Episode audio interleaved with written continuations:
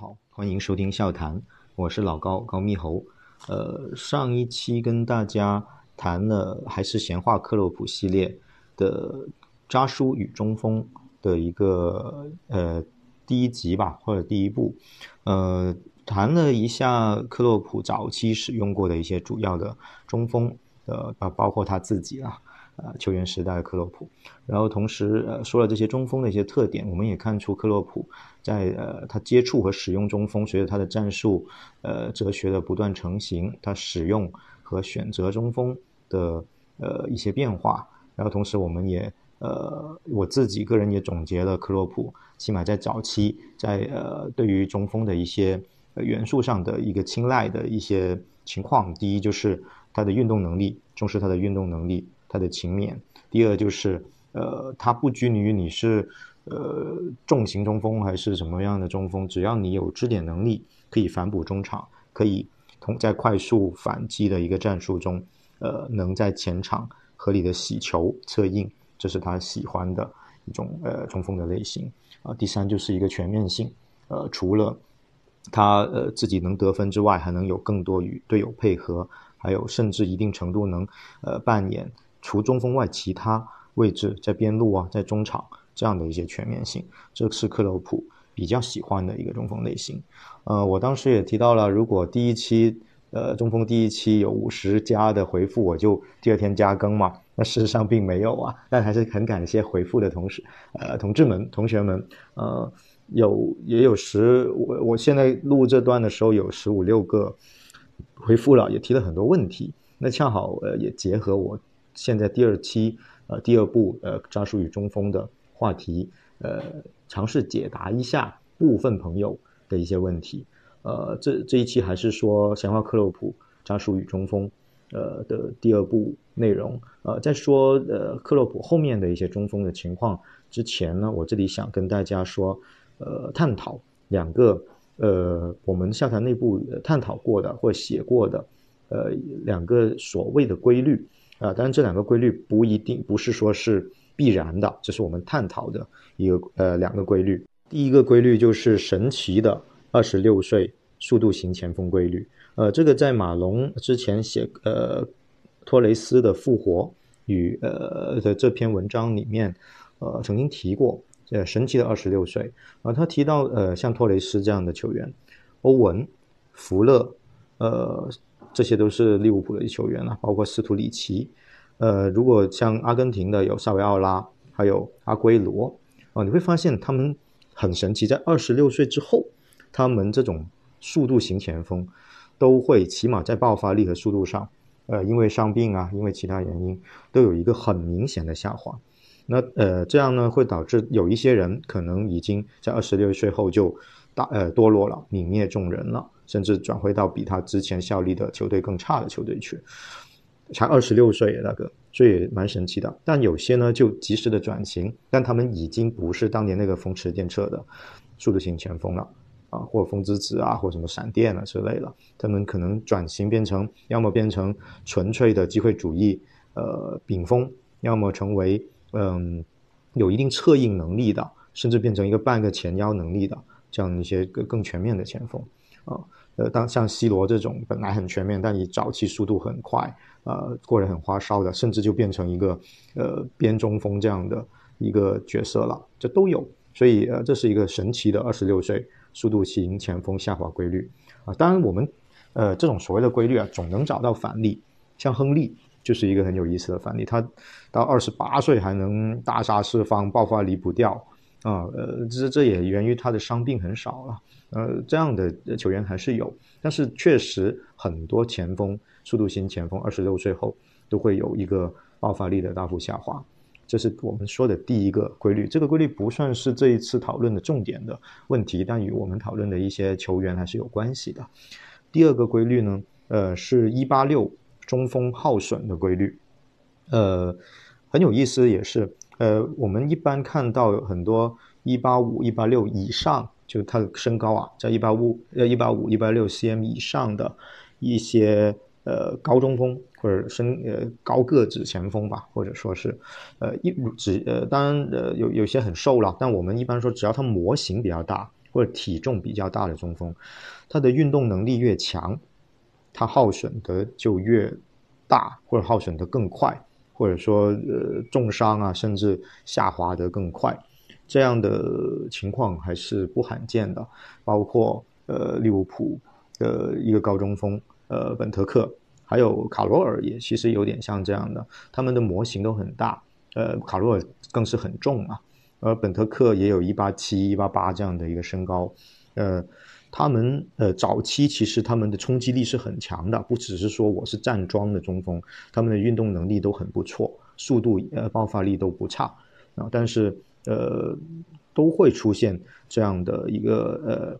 呃呃很快或者说有一段呃经历一个重伤之后，他们的呃整个能力就迅速下滑，包括我们上一期提到的克洛普使用的一个中锋巴里奥斯。啊，一八八的身高，后面连恒大到恒大都不能有一个很好的表现了。他的爆发力、他的对抗能力好像已经降了不止一档，这都是一个很有意思的现象。就是呃，如果本身他是一个重型前锋，他也不怎么跑，可能他还能熬很久啊。呃，像像吉鲁就是类似这样的一个类型，但是反而运动能力越强，这样的高度的。一个还有身高和模型这样和重量这样的一个前锋反复的这样跑动，它的耗损可能很容易让他在短短几年内就变成药渣了。所以呃，这里有个题外话，就是现在大家看到那个呃非常当红的哈兰德啊，他其实作为白人来说，他的柔韧性很强，他冲击力很好，弹跳力也很强。但是这么身高呃高大的一个中锋，如果呃他跑动还是这么大的话，可能。呃，还是有挺大的风险的。当然也会有一些特例，呃，比如说呃，德罗巴虽然他后期的爆发力下降了，但他的职业生涯还是挺挺那个的呃挺挺长的。但这也得益于他本身的一个良好的习惯和他本身的一个较强的一个身体能力啊，身体天赋。另外就是像微笑，呃，倒是说了，说像这种一八五、一八六、一八八以上的高中锋能，呃，这种运动能力强的中锋能。一直不掉的，能一直这样高速运转的，其实巴神巴洛特利和阿德啊，都是在呃呃都呃都是在米兰和国米啊，在在国米待过的这两个前锋，他们是比较天赋异禀的，然后他们各自因为自己的原因堕落了，而更更多不是因为他们身体的耗损导致的。呃，说说说，所以说起这两个规律，我们就引出呃，有一位朋友问。呃，为什么克洛普刚来利物浦的时候没有尝试使用巴洛特利？因为巴神的天赋真的很强。这里我们呃想说的，这样呃第二期想说的就是克洛普呃就这个渣男克洛普啊抛弃过的一些前锋啊，通过这些前锋我们能看出一些规律啊，当然也不只是抛弃了，只是说没有特别重用这样的前锋的一些情况。像刚才说的，呃，巴神巴洛特利在克洛普来的时候，克巴克洛普就没有给他太多的机会。呃，他呃最近的新闻也报道过，就是巴巴神知道克洛普来了，还想洗心革面，呃，好好表现。呃，因因为他知道自己的能力，呃，跟克洛普对于球队的一些要求，其实也不是不符合的。呃，他在一场热身赛热身赛上还有非常好的一个表现，他也相对比较努力的训练。那克洛普基本是一点机会都不给他，呃，在赛呃在他接手之后，呃，直接就把巴神放到了呃预备队或青年队去去训练了，你根本都都连给他一队训练的机会都不大愿意给啊。呃，我们这里点评一下巴神。呃，其实像刚才说的，他是比较天赋异禀的，他甚至有一些违反物理规律、违反我们刚才说的这种模型大、体重大的中锋的一些规律。他的呃脚腕啊，各方面都是很灵活的，他的呃技术非常好，而且他的射术、头球、呃远射，还有其实呃都非常出色。还有这更难能可贵的是，他其实能回撤拿球之后。有一些很好的策应，嗯，他唯一有一些习惯是不大呃符合这种呃全能中锋的一些特点的，比如说他呃比起在禁区内呃呃站稳盯在呃对方的禁区内，他更喜欢在边路持球之后，可能在呃对方有空隙的时候，他会横切来一脚兜远角。但这兜远角也是他的一个强项，不是说都不准的，都的挺准的。同时他任意球也很强，呃呃，虽然他有投球能力，但他其实很少进进去去跟后卫肉搏。这其实他有这个肉搏能力，他你看他的那个肩膀跟那个脖子跟那个背背部的肌肉，他完全能能力其实跟别人背身扛后卫的，但是他不愿意，他不愿意跟呃中后卫边后卫肉搏，他更喜欢直接在边路上。减少这种呃比较苦力的这种对抗，然后在对方防他的时候抡一脚，那他可能会比较轻松。这是他在技术呃习惯上的一个缺点。当然，这并不是克洛普不使用他的原因，因为他真的已经哪怕现在大呃重伤后大幅下滑的爆发力，但他依然有呃很不错的基本功和全面性，也符合我们刚才说的，他有反哺洗球。的能力也有非常好的全面性，运动能力其实也不会很弱，但最大的问题就是他的性格，他过于懒惰了，而且像除了他说在场上不愿意肉搏这样的一个习惯之外，他最大的问题还是在于纪律性，呃，不止一次迟到了。那这跟克洛普，你看萨萨克作为克洛普刚开始来使用的一个重要的中后卫，也是毫不留情的清洗。对于克洛普来说，纪律是他。核心要呃考虑的，就这直接关系到团队的氛围能不能凝聚成一股绳，能不能呃贯彻执行他的高位逼抢，这非常重要。所以克洛普他深知巴神的天赋，但他基本不会给巴神任何的机会。这主要还是基于克洛普对巴神性格和纪律性上的了解。呃，从竞技上来说是可惜了，但是从呃后期我们现在上帝视角看回来，克洛普明无疑做了一个非常明智的选择和决断。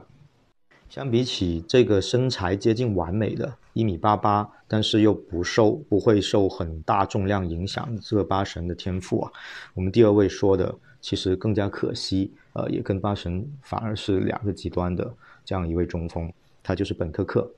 其实本特克当时罗呃也是很多人诟病罗杰斯，呃当时刚来的时候很锐意进去卖掉了标王卡罗尔，但在但但在苏亚雷斯离开后，他恐慌性的买入了本特克，呃买入一个高中锋，好像违背了他当年的一个想法，呃也也也也希望通过支点来来续命，但其实事实上本特克并不是一个纯粹的。呃，高个子中锋，嗯，本特克其实拒当时拒绝了很多呃球队，包括切尔西、包括曼联的求购，来到利物浦。他的呃性格跟巴神也很不一样。他是你别看他样子，好像看着挺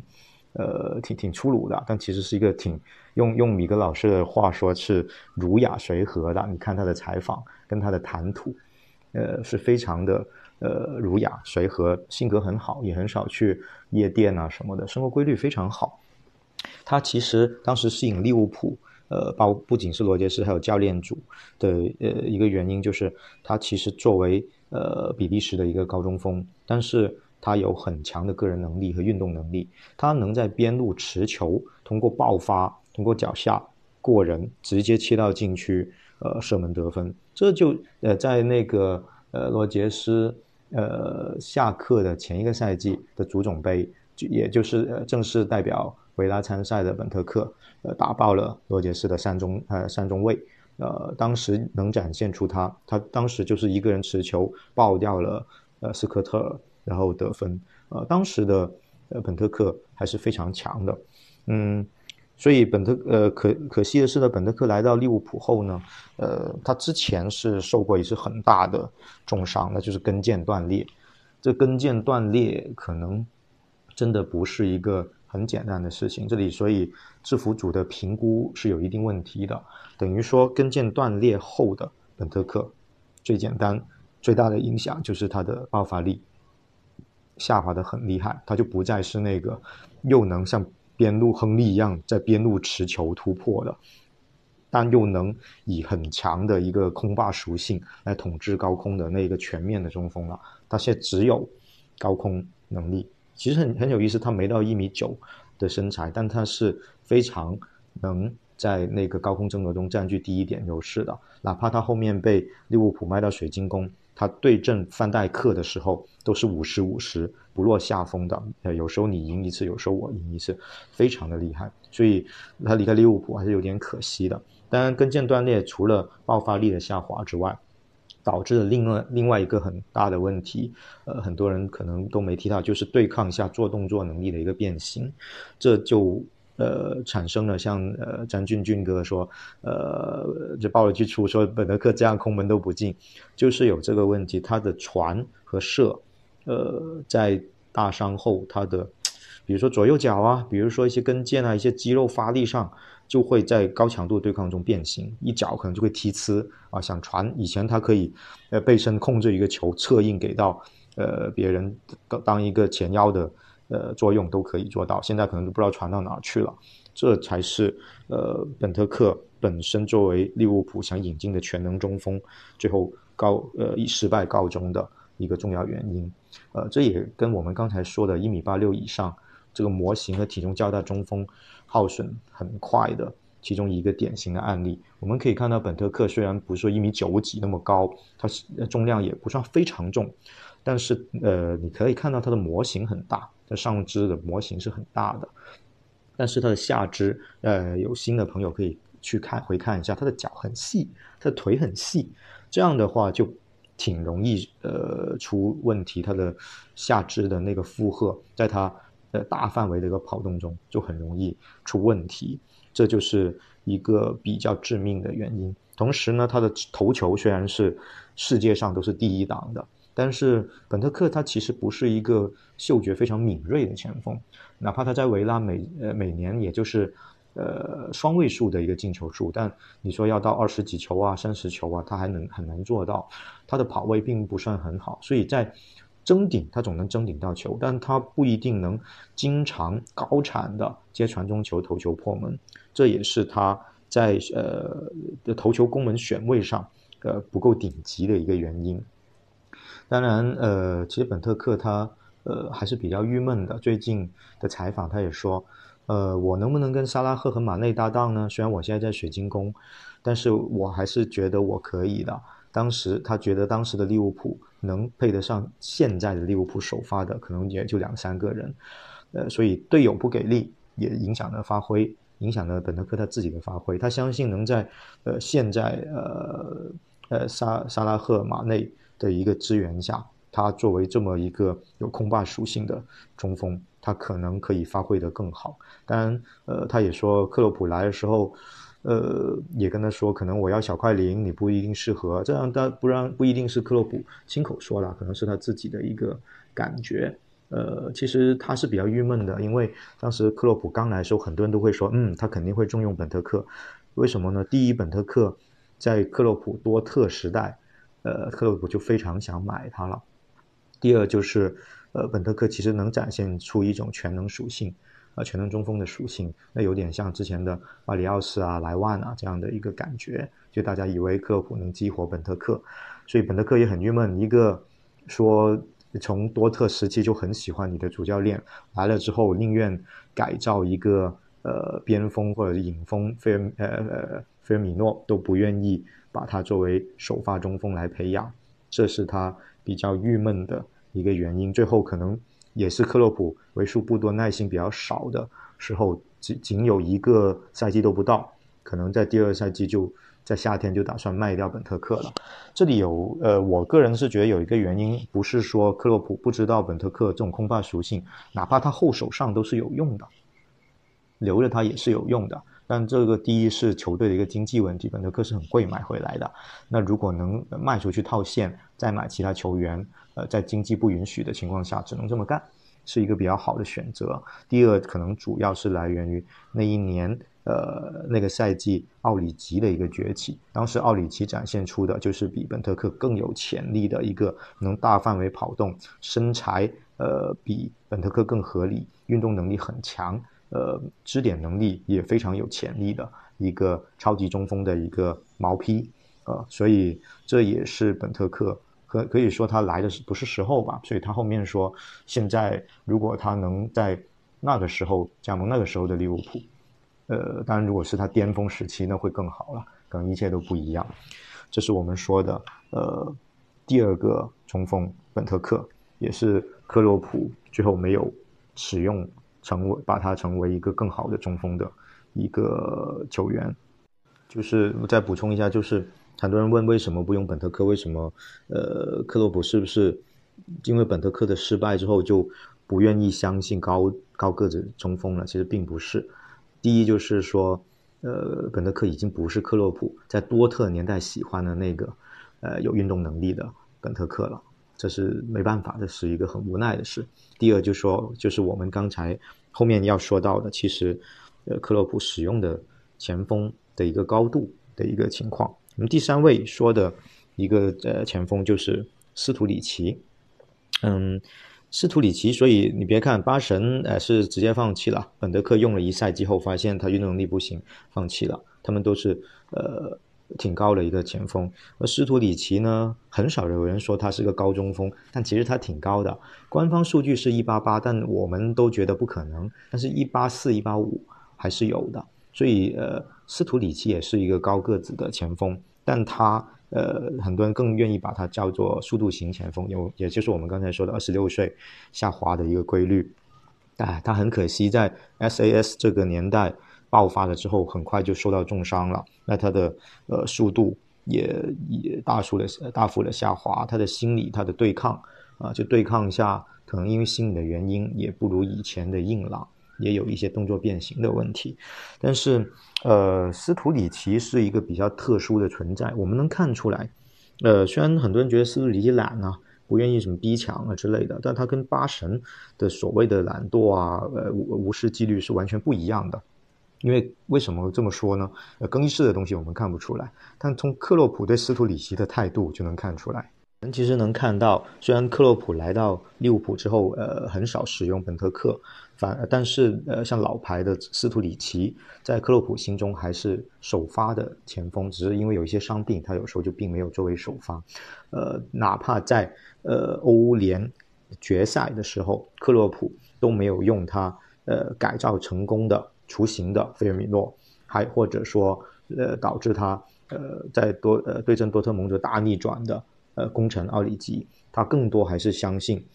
才华横溢的斯图里奇，哪怕只有半血的斯图里奇，而斯图里奇那一场也打进了对阵那个呃塞维亚，也能打进了一个非常强的、非常呃惊艳的世界波。呃，我在一篇文章里面曾经也把斯图里奇形容成剑仙下凡，就因为虽然他是个黑人球员啊，也也性格也挺有意思，但是真的他每一招每一式都非常有灵气，非常有仙气，呃，真的是像一一把。锋利的剑，但是又带着，呃，没有人不是人间那种想象得到的一些东西，就像是上呃上天赋予的。一些能力一样，呃，其实呃，巅峰的斯图里奇是真的是非常才华横溢的。呃，SAS 年代很多人都说苏亚雷斯一个人带队，但其实虽然苏亚雷斯呃起到一些背身拿球啊或支点的一个作用，呃，一个人策动了整个进攻，但其实斯图里奇有时候在苏亚雷斯状态不好的时候，他也能做到类似的东西，他能回撤策应、背身拿球之后转身送出很好的。呃，有灵气的传球。呃，斯图里奇他有一八五的身高啊，速度非常快啊，他的变速、他的技巧、他的突破、他横带的一个远射能力，他呃无球的跑位，在呃边锋、呃边后卫和中后卫呃的内部找到斜插的一个空间，都是非常厉害的。呃，他呃还有像我刚才说的灵光一闪的传球，跟呃像哪怕是呃不仅是苏亚雷斯，甚至巴神。他们都会有很好的配合，他并不是一个只是只只低着头带球的人，他完全有这些配合的能力。呃，所以这是这三百六十度没有死角的一个前锋，这就是巅峰的斯图里奇，他还能后撤扮演到一定的一个前腰的一个作用。所以哪怕他在呃一五一六赛季已经呃下下滑了很厉害了，克洛普还是愿意给他机会，甚至到呃上个赛季。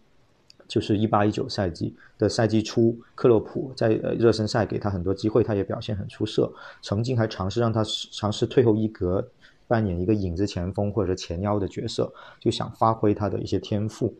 呃，所以这也是解释了为什么呃克洛普其实并不是一个固执的教练，他没有说我一定要用一个非常能跑的。前锋，我或者说我一定要用一个高中锋。他呃曾经也这样评论斯图里奇，他说，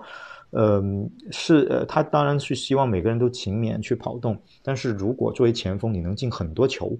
你能让呃队友少跑一点，因为你进了五个球了，队友还那么玩命干嘛？那你能住进足够的球的话，那你少跑一点，你不回防，你就在前面压，靠你的威慑力压住四个后卫、五个后卫，那我也不会逼着让你去跑。这就是能证明他对斯图里奇的一个喜爱。但当然，斯图里奇后来没办法能实现这样的东西，那只能后来还是只能无奈的离开。呃，那至于如果巅峰的斯图里奇在克洛普这一支球队里面能不能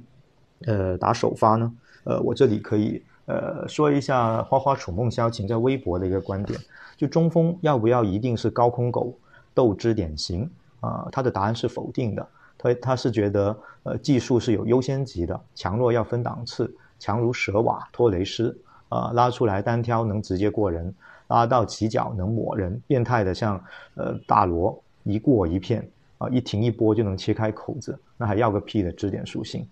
像我刚才说的，亨利晚年体重上来了啊，丧失了往里切一步的一个速率，加速只能往外线走啊，内线发展只剩呃球摆正的搓一脚，但人家练出了在前面盯住跑无球且没丢回撤的起速。零六年单季闯关斩皇马决赛，一个人拖着十个阿森纳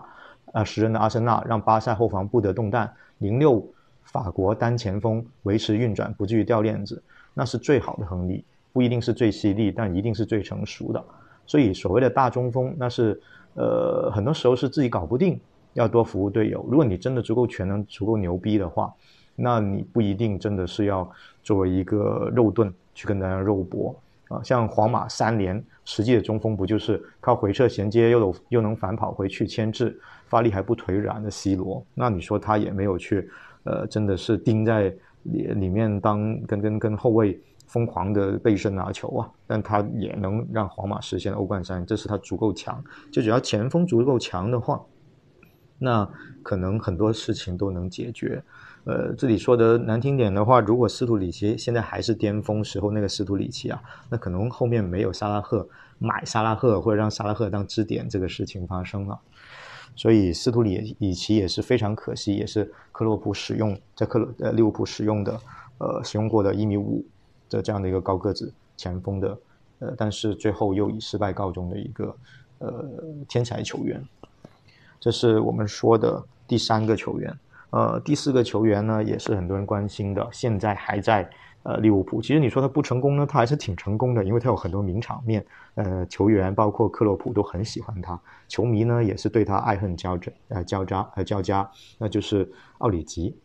从里尔加盟过来的奥里吉，其实是。呃，也是一位大家都知道，也是一位高个子、有体格的前锋，呃，一米八五以上的一个身高，呃，他其实不能说是一个纯粹的高中锋，呃，他甚至有点速度型前锋跟高个子前锋结合的这样的一个情况。他跟本特克又不一样，本特克是爆发力不错，呃，有一定的速度和运动能力，但奥里吉的速度其实是挺恐怖的。呃，我们能看到克洛普加盟的时候，有一场比赛。奥里吉呃接那种高空呃直传球，他能呃很快就很把把那个呃当时的莱斯特城的呃这个主力呃后卫摩根甩完全甩到身后，摩根都把他都差点拼抽筋了追他，就是当时是很快的，他的身材也非常匀称，其实有点乍一看有点像黑板的一个托雷斯这样的一个感觉，他跑起来在逆转多特的时候接埃姆雷詹的呃一个塞球，他能。呃，跑出单刀，然后打进了一个关键一球，这都是呃能得益于他良好的爆发力和速度。那呃，从除此之外呢，奥里吉的头球也不算很差啊，所以因为他有身高嘛，呃，他的射术也非常好。呃，有一场比赛，呃，是对那个南安普敦，他能过掉了门将，但是在几乎零度角的情况下，有一脚大弧度的。呃，一个射门，那打进了球门的圆角，这大家当时看了，呃，不知道有没有人有有印象，看了都觉得目瞪口呆。他的对射门脚法的运用也是非常好的。还有有一场，呃，补时绝杀，那个是绝平吧，西布朗，他那时候离球门很远，还有一个绊倒。在这样的情况下，就像橡皮人一样，用一个很强的柔韧性，把那个呃把球像鞭子鞭子抽球一样，有一打出了一个兜圆角的世界波。这都是奥里吉给我们看到了，除了像呃逆转巴萨这种名场面啊之外的一些非常牛逼的一些进球。呃，奥里吉他呃其实。有几点可以跟大家说的，其他的技术特点，很多人疑惑为什么他一定不在中路发展呢？现在他那么好的一个身材，呃，这第一是从他自己的一个个人习惯有关。其实，在里尔的巴呃奥里吉呢，呃，很多人真的关注过里尔的奥里吉的话，其实他是一个小巴神，就小巴洛特利这样的一个技术特点。他有技术，有身高，但其实他更喜欢在边路持球，因为他有一定的爆发力和运动能力嘛。然后。呃，在边路持球之后，寻找空隙就兜一个圆角，真的很像巴神，就是他的技术特点。当然，他身材、身身身体、身体天赋和灵性，还确实也没有巴神强。巅峰的巴神那真的是神一样的存在。嗯，而呃，这是他自身的一个呃问题。所以来到利物浦之后，呃，很有意思的，克洛普呃来到利物浦第一个赛季，他呃。奥里吉倒不敢，只是像以前小巴神这样的打法，他还是被盯在中路。第一场，呃，首发克洛普的首秀，第一场首发中锋就是他。他对当时对阵的是热刺，当时奥里吉还是很好的完成了一个全能中锋的一个呃工作，就是大幅度的逼抢，来回的跑动，呃，背身拿球策应啊。当那一场打的是零比零。但呃，奥里吉没有进球，但是克洛普对他是非常满意的，啊，但虽然一些选择啊和处理上，还有对抗上的一些小技巧还比较稚嫩，嗯，那当时奥里吉还是具备这样的一些潜力的，而呃，事实上，呃，这是第一点，呃，他的一个技术特点。第二点就是，呃，其实奥里吉，呃，我感觉啊，他有点是分威这个制服组，包括爱德华。呃，他们这个这这帮呃人比较得意的一个选材，因为他比较年轻。呃，其实呃他自己都说了，他来到利物浦的时候，那时候是罗杰斯当主教练，他发现很多人就已经认识他了，因为他那里呃利物浦还有他十五岁的视频，就是呃芬威可能在很早的时候就关注了奥里吉，或者说利物浦的团队在很早的时候就关注了奥里吉。嗯，他奥里吉除了一个技术。和呃射术都很不错的，呃之外呢，呃其实他是比如说跟呃卢卡库啊，跟本特克比，他的身材是有一定的独特性的，呃相相比卢卡库这种冲击型的啊，冲击力很强的呃中锋，也有一定速度的中锋，呃奥里吉是属于修长型的，你看他身材很修长，身材比例呃有一定的美感，那同时能看出他一些一点柔柔韧性，所以这是。呃，利物浦的一个选材，他希望他能呃更好的成为兼具运动能力和身高和冲击力，还有技术，就以柔克刚也行，以力降石灰也行这样的一个全能的前锋，确实是有点像呃有人说呃一米八六的托雷斯就是一个完美比例的一个中锋的一个角色嘛，一个形象嘛。那奥里吉可能呃利物浦的野心很大，也希望把他培养成这样的一个球员。呃，但是呢，事与愿违啊。就我们说的第三点，奥里吉不是在我们刚才说的一米八六以上中锋，呃，反反复跑动拉伤的，他更多是他就是那一次对埃弗顿莫里的一脚，把他踢了一个大重伤。大重伤后的奥里吉，首先他的爆发力和速度还有一个很明显的下滑。虽然现在他也不慢，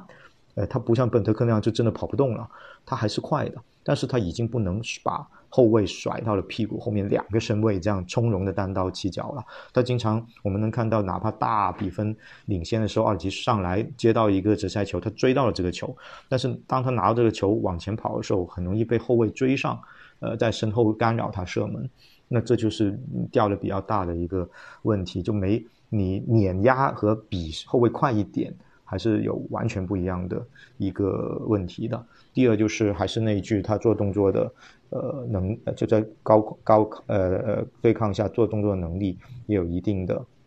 下滑，这导致他有时候我们会发现，他们一他为什么明明拿着一球一脚传到呃对方的身上了，没有策应好，没有给到呃萨拉赫或马马内或者菲尔米诺，就是有这样的一些问题，他的传射的精度在高推杠中有一定的下滑，最关键还是他的心态。嗯，其实以前虽然他是小巴神的一个呃技术特点，但他还是愿意对抗的。那现在的话，他其实有点畏惧对抗，这是我们观察两赛季呃观察出来的。其实呃，奥里吉他的性格呃也对他大伤后的这个表现有一定的呃影响。呃，其实呃我们内部讨论也知道，特别米格老师也给我们科普了很多，说奥里吉其实家境是。挺好的，他性格比较佛系啊，他跟八神不一样，虽然八神很懒惰啊但还是很，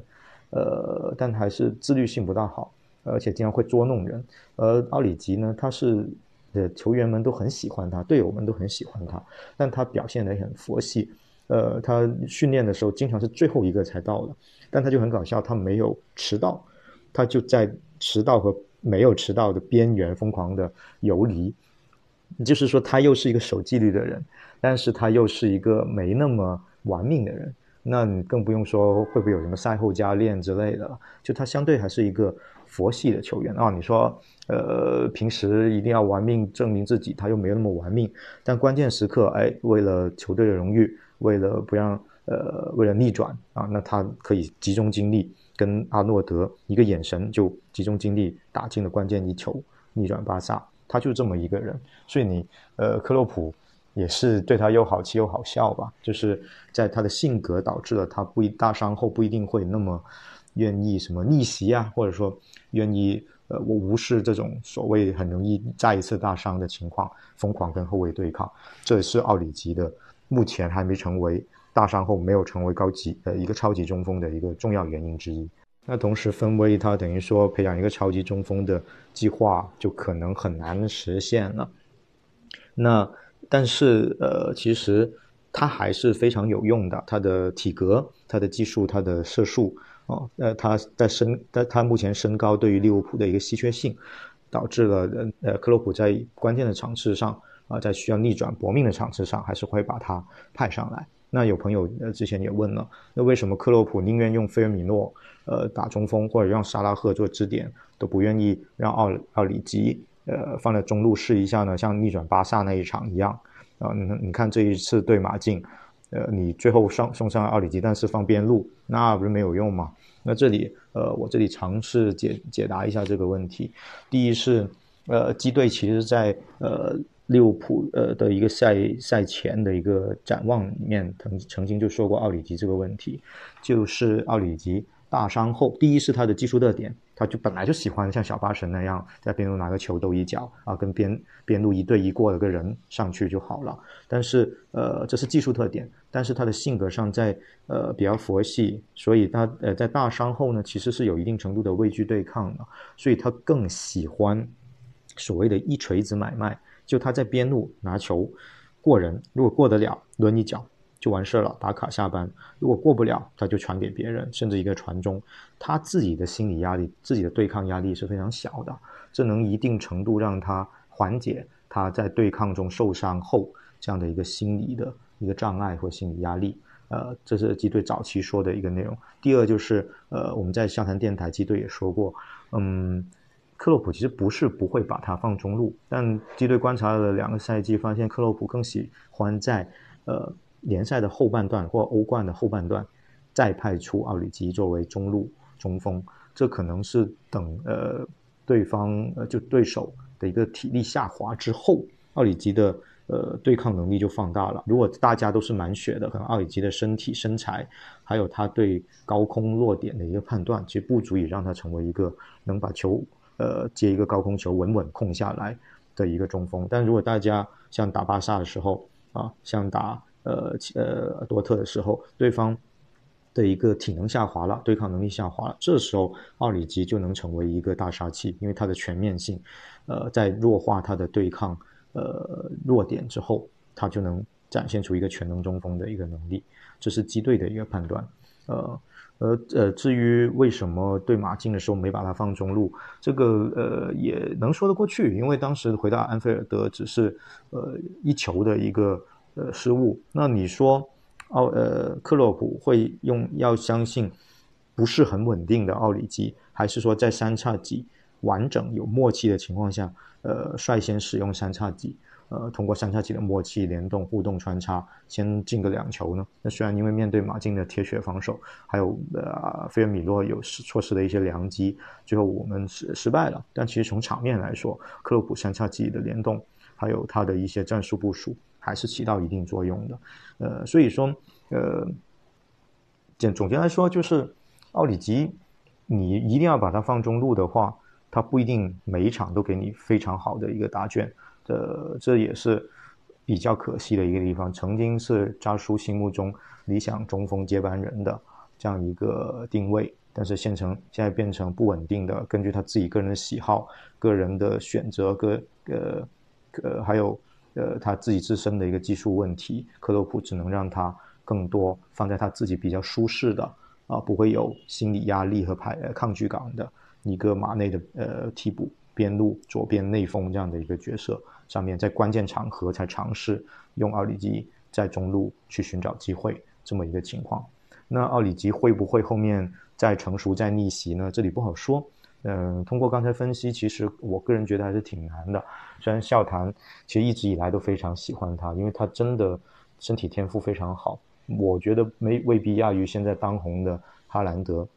但就是因为他的性格还有那一次重伤，一切都变化了。当然，锦鲤奥里吉在利物浦还是有一席之位的，呃，所以他当然其实他的存在，呃，虽然大家也喜欢他，也又爱又恨，他存在其实压压制了一定程度一些新的选择，比如说本特克，因为他离开，这个无可厚非，因为奥里吉当时很强，但是你说克洛普会会不会又再买一个高中锋呢？有奥里吉的情况下，这就是一个萝卜一个坑的问题了，这也是爱奥里吉呃带给利物浦的一定的。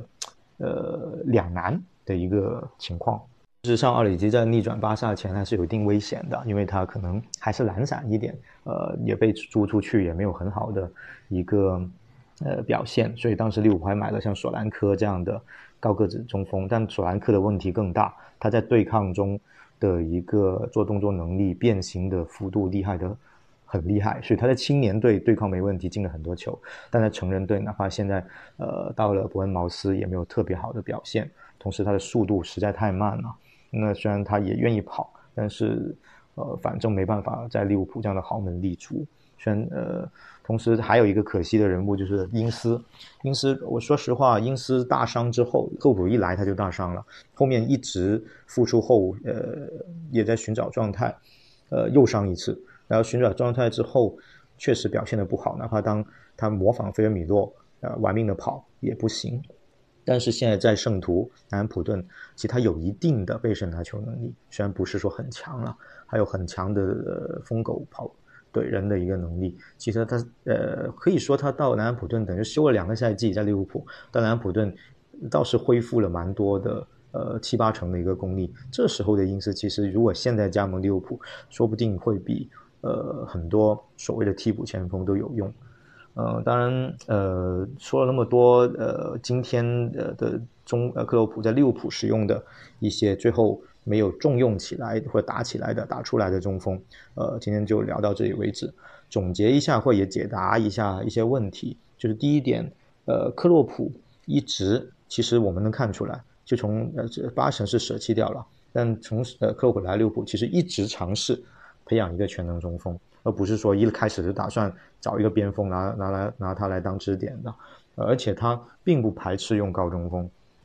嗯，呃，你比如说本特克，他用了一赛季啊，呃，司徒其实也是一八五的，奥里吉他是重点培养的，呃，包括他后面买的索兰科，其实都是挺高的前锋，只是呃，现在我们用了只有一米八一的菲尔米诺。一米七五的萨拉赫，我们以现在为一个呃呃印象，就说哦，那科普现在已经喜欢小快灵了。其实如果你按数量来说，克洛普还是用的是呃高个子中锋会更多的，只是他们确实没打出来，没办法啊。但这时候菲尔米诺这么能跑啊，呃头球也不差，萨拉赫背身能力又不差，所以他才用了这样的一个套路。所以说他现在什么改成了小个子前锋，或者说改成了。呃，不喜欢高中锋，这个呃，个人觉得是一个幻觉。当然，像我说的，一米八六中锋的耗损，呃，会不会在克洛普的一个考考虑范围里面？呃，这个不是没有可能。所以奥里吉其实是呃一米八五的，他当时呃在里尔是一米八五，他来到这里说不定呃也有一个问题，因为米格说目测好像他长高了，长到一米八七、一米八八了，那这个消耗可能又会变大，是不是差那么点就变得那么夸张？这个就不得而知了。这是第一点。第二点是，其实呃，当时克洛普来到利物浦，更多不是关注欧战的，还是关注于联赛的一个战绩，才能进欧冠区，才能冲击冠军，啊，所以他更多在乎的是长跑。那这种情况下，他选择更能跑，塞菲没有跑那么多年，现在还是操着一口大白牙，乐呵呵的，没有什么呃变成药渣的一个迹象，这还是看出来，呃，选选他是没有。问题的，在联赛的长跑中，呃，你说到了欧联、欧冠，其实能看出来，奥呃克洛普还是知道高中锋，呃，会有一定高度的冲击力的中锋的重要性，他还是会让奥里吉，呃，替补也好，首发也好，呃，包括呃呃，包括在欧联决赛、在欧冠逆转的时候使用他，取到很多效果，能证明，呃，克洛普不傻，他深知呃中锋的重要性，那只是现在确实没有非常。合适的人选，呃，这是第二点。第三点是，那有人说了啊，你现在呃，道理我都懂，嗯呃，什么三叉戟啊，要要不要大幅度消耗啊？中锋运动现在大中锋运动能力都不强啊，不能长跑。但我买一个高中锋，投球很厉害的高中锋，呃，后手当替补，丰富战术。比如说我买个吉鲁做战术补充，它不香吗？那这个我个人来说啊。那我肯定回答是香的，香啊，买吉鲁香啊。但第一就是，包括微笑他也说，那我先买个呃伯恩利的巴恩斯能怼人，他身高也一米八六呢。那那那那头球呃多个高点不好吗？不香吗？也香。但可能这是那为什么利物浦不买？那可能就像我说的，奥里吉还在呢。那你要买多少个前锋呢？七个前锋还是八个前锋？呃，会不会你要花多少钱？人家愿不愿意来？反正都是当呃替补。我在伦敦。当替补还是在你这当替补？当然，你这里所谓的荣誉是有，